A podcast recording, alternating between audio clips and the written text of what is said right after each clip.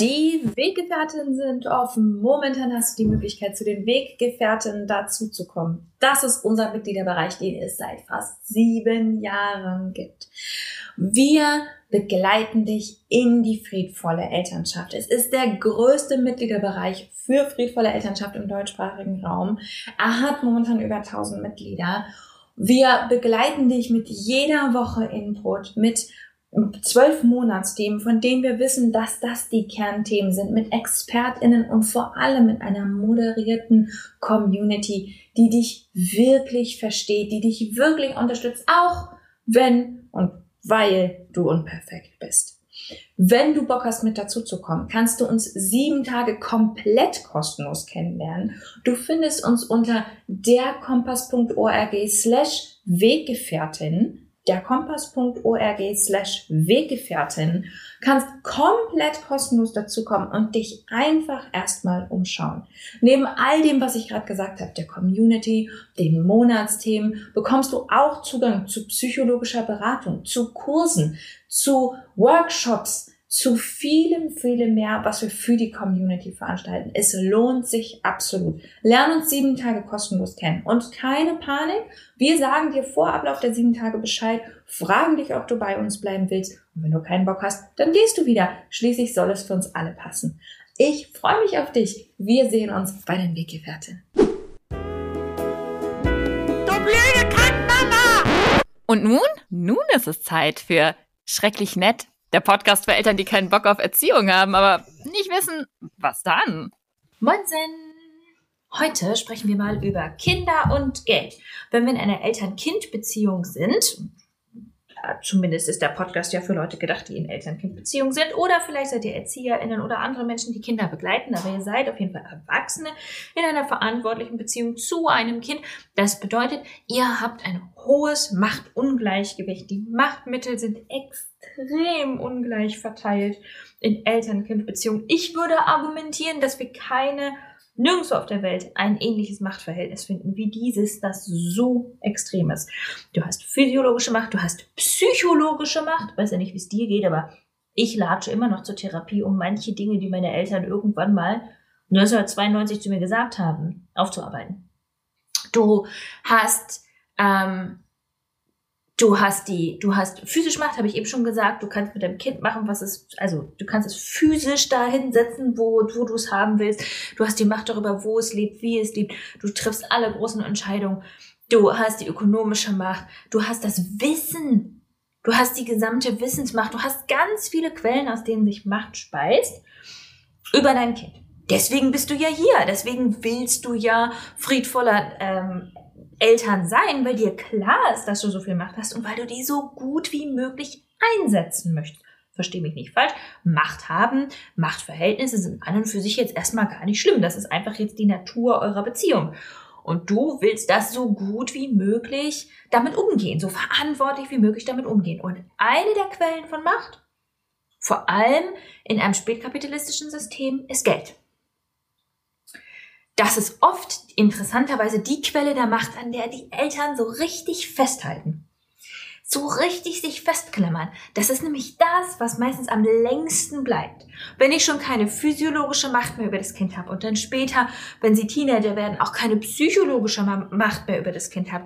Wenn mein Kind auszieht, wenn mein Kind sein eigenes Leben lebt, wenn es zur Therapie latscht, um meine Scheiße aufzuarbeiten und sich unabhängig davon macht, wenn es nicht mehr davon abhängig ist, wie ich es finde, was ich über es denke, was ich sage, wenn ich nicht mehr entscheiden kann, wie es sich anzieht oder wann es wohin geht, dann habe ich oft immer noch relativ lange ökonomische Macht über mein Kind. Es ist eine der, der am längsten anhaltenden Machtquellen, die wir haben.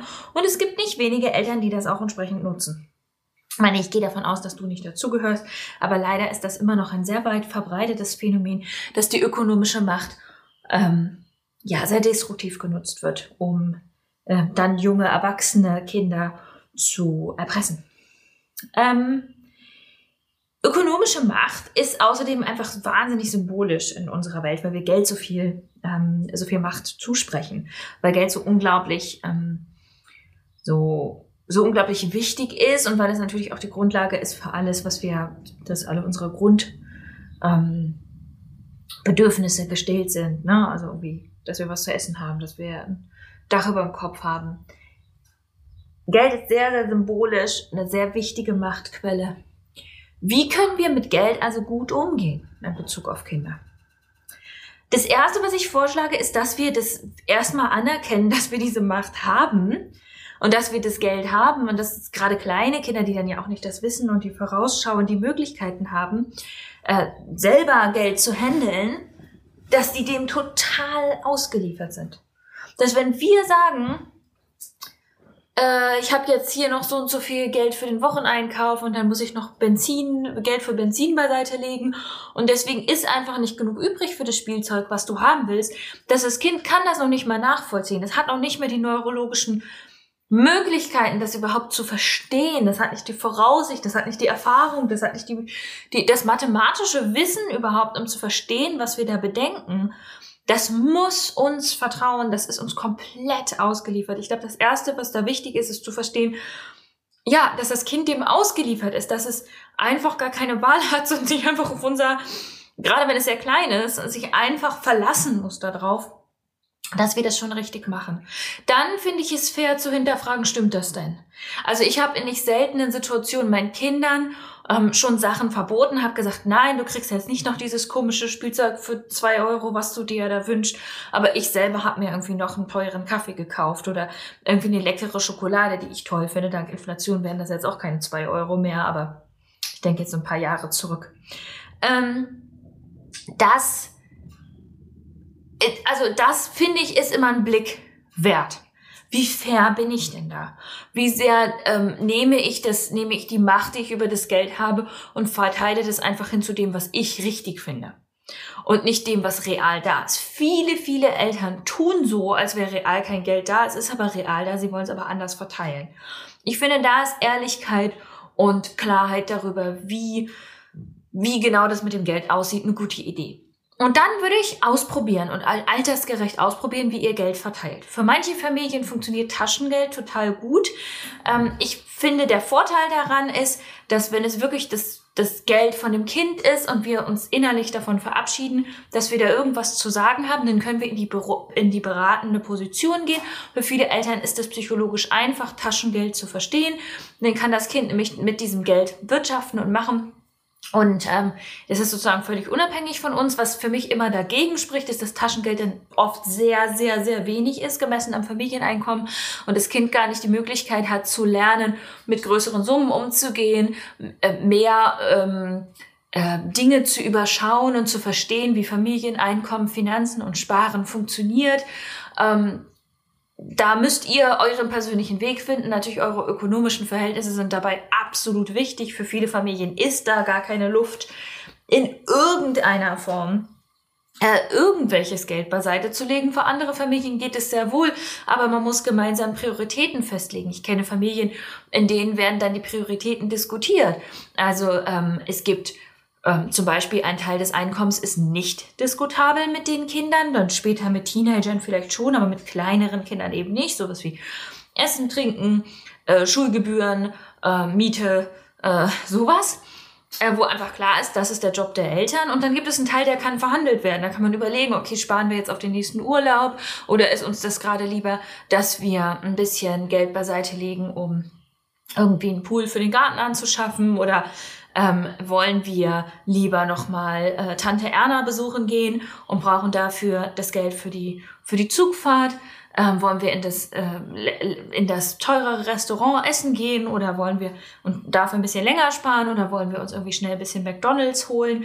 Das sind alles Sachen, die kann man mit Kindern besprechen und ich finde es fair, sie mit Kindern zu besprechen und gemeinsame Entscheidungen über Familien Geld zu fällen. Du siehst aber auch, hier gibt es keine richtigen und falschen ähm, ähm, also in meiner Meinung nach gibt es da keine richtigen und falschen Herangehensweisen. Ich glaube nur, dass wir bei Geld ganz häufig Kinder komplett rauskacken, komplett ihnen die Macht darüber nehmen und so tun, als wäre das unsers. In meiner Logik ist aber Familiengeld Familiengeld und gehört genauso den Kindern.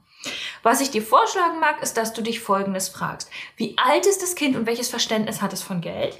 Wie viel Geld gibt es real, was dieses Kind real mitverwalten kann? Soll es das ganz alleine verwalten oder wollen wir das miteinander besprechen? Oder ist es mir lieber, wenn wir einen Teil haben, den das Kind ganz alleine verwaltet? Das machen viele Eltern, das nennen sie dann Taschengeld. Oder äh, und wir haben einen anderen Teil, den wir vielleicht miteinander besprechen. Und dann kannst du dich, also, ne, das sind die zwei, das sind die zwei Kriterien, die ich vorschlage. Einmal, was kann das Kind kognitiv real leisten? Das ist natürlich was anderes, wenn das Kind 15 ist, als wenn das Kind 3 ist. Und ähm, was ist das reale Einkommen? Also was sind denn unsere realen finanziellen Verhältnisse, innerhalb derer wir uns bewegen können? Wie ehrlich bin ich damit und kann ich da vielleicht nochmal was anderes ausprobieren? Je älter ein Kind wird, das ist meine persönliche Meinung an dieser Stelle, je älter ein Kind wird, desto wichtiger wird es, dass es mit Kind, dass das Kind mit äh, Geld umge umgehen lernt. Bald irgendwie Knoten in der Zunge. Umgehen lernt und dass, es, dass wir aufhören, die Macht, die wir über das Kind haben, zu nutzen. Ich glaube, dass es sehr, sehr, sehr, sehr wichtig wird, dass klar ist, dass wir unsere Macht nicht über Geld nutzen, dass wir nicht Geld nutzen als Erpressungsmittel, dass wir nicht Geld nutzen als Mittel zur Beschämung, dass Geld nicht zu einem unangenehmen Thema wird, sondern einfach ein Teil des Lebens ist, verhandelt wird, womit wir auch Fehler machen und wo ich wirklich dafür bin, dass Kinder und Jugendliche auch Fehler damit machen dürfen, Dinge ausprobieren dürfen, soweit das irgend möglich ist in euren finanziellen Verhältnissen. Ähm, je älter sie werden, desto wichtiger wird, dass klar ist, das ist kein Machtmittel. Das ist einfach ein Mittel, was wir zum Leben brauchen. Und wir haben das Recht dazu, damit zu lernen. Das ist, glaube ich, der, der Anspruch, den, den ich formulieren würde. Wie das für euch konkret aussieht, kann ganz, ganz individuell sein. Ich persönlich habe das lange gemacht mit dem Taschengeld. Es gibt auch noch immer Taschengeld für die Kinder bei uns. Es ist aber ein relativ hoher Betrag, den sie dann entsprechend auch ähm, selber verwalten. Ich ähm, berate immer gerne, also ich bespreche mit meinen Kindern, sag hier, was ist denn das, worauf du sparst? Oder bist du dir sicher, dass du gleich, es gibt monatliches Taschengeld, bist du dir sicher, dass du am Anfang des Monats das gleich alles ausgeben willst? Manchmal ja, manchmal nein. Meine Kinder machen da ihre Fehler und ihre Erfahrungen. Es ist aber auch so, dass es einen Teil des Familienbudgets gibt, das heißt Spaß und Bildung. Da ähm, schauen wir dann, dass wir auf Reisen sparen oder da gehen wir dann irgendwie mal schick essen oder in Museen oder ähnliches. Das ist bei mir persönlich, weil ich selbstständig bin, halt auch ähm, schwankend vom, vom Einkommen, was gerade da ist. Und ich berichte transparent, vor allem für meine älteren Kinder, wie das gerade aussieht und wie viel gerade da ist und was gerade möglich ist und was nicht. manchmal priorisiere ich dann Dinge wie, oh, jetzt kommt hier diese Steuerzahlung rein oder oh, jetzt haben wir diese teure ähm, Rechnung von irgendwoher bekommen oder irgendwas Wichtiges medizinisches. Neulich hatten wir Zahnausgaben. Ähm, ähm, dann ist das gerade wichtiger, deswegen geht es gerade nicht, deswegen möchte ich das nicht mehr. Das wird dann entsprechend auch nicht mit meinen Kindern verhandelt. Also die Frage, zahlen wir jetzt ähm, die, die Zahnarztkosten für die kleine Schwester, die sehr schwere Zahnprobleme hat, ähm, oder gehen wir ins Museum? Die drücke ich meinen Kindern nicht auf. Das ist ganz klar meine Verantwortung. Aber ich ähm, kommuniziere das transparent. Ich bespreche es mit ihnen. Und klar, wenn sie dann total was dagegen haben, dann gucken wir, haben wir denn noch irgendwo anders ein Budget oder können wir da vielleicht irgendwie anders nochmal anders herankommen, was wir uns gemeinsam wünschen. Geld ist kein Mysterium. Geld darf nicht rausgeschnitten werden aus dem Rest des Lebens und sowieso nicht als Machtmittel einge eingesetzt werden. Das ist meine persönliche Meinung hier. Wie macht ihr das? Würde mich total freuen, wenn du mir schreibst, am liebsten auf Instagram, der unterstrich Kompass, und mir mal erzählst, ähm, wie ihr das macht mit dem Geld. Ähm, am besten immer dazu schreiben, wie alt das Kind und die Kinder sind, weil das ja wirklich einen großen Unterschied macht und wie euer Familieneinkommen ist. Wie verteilt ihr das? Wie besprecht ihr das? Was sind Sachen, die ihr ausprobiert habt? Was hat für euch geklappt und was nicht? Ich freue mich total von dir zu hören.